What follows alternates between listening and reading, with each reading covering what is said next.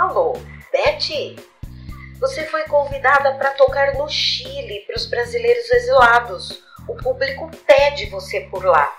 Será uma grande honra. Eles lutaram por nosso país contra esse governo tirano.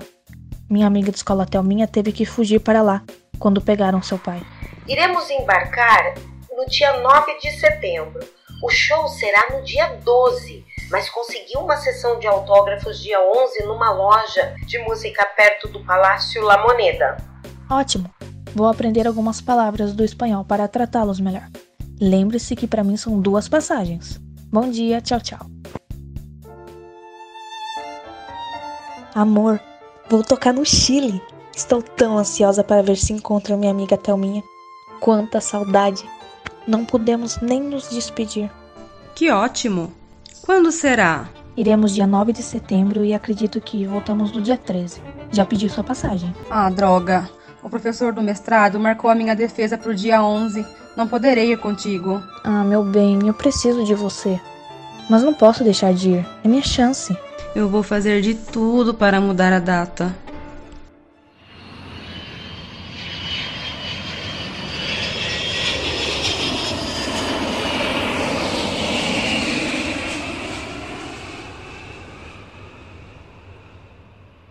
Santiago do Chile, 10 de setembro de 1973.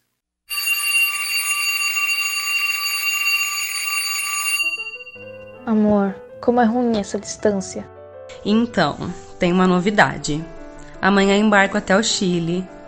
Vamos nos encontrar e eu vou poder lhe dar os mimos que merece, minha estrela.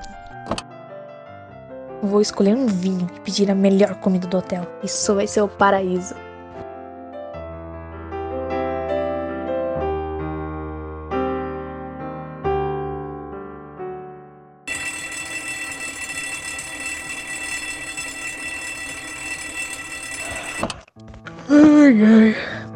Hoje o dia vai ser lindo. Primeiro vou encontrar meus fãs de perto. Depois minha amada chegará. Vou ligar a rádio. Talvez toque uma música minha.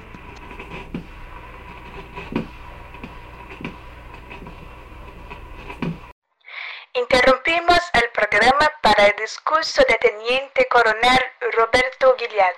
Tendo presente, primeiro, a gravíssima crise econômica, social e moral que está destruindo o país. Segundo, a incapacidade do governo para adotar as medidas que permitam deter o processo e desenvolvimento do caso. Terceiro, o constante incremento dos grupos paramilitares organizados e treinados pelos partidos políticos da Unidade Popular que levarão Chile a uma inevitável guerra civil.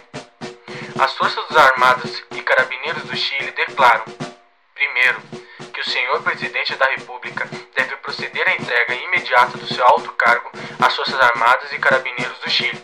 Segundo, que as Forças Armadas e o Corpo de Carabineiros do Chile estão unidos para iniciar a histórica e responsável missão de lutar pela liberação da pátria do jugo marxista e a restauração da ordem e da institucionalidade.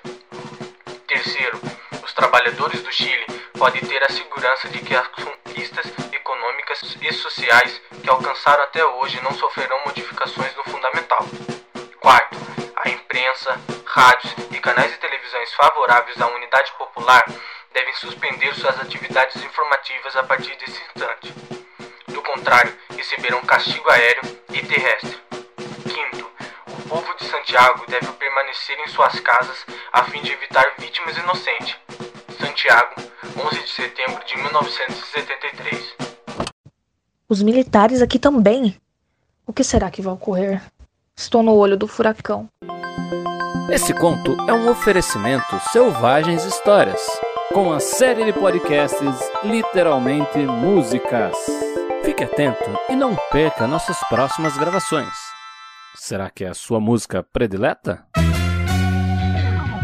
Pode ser.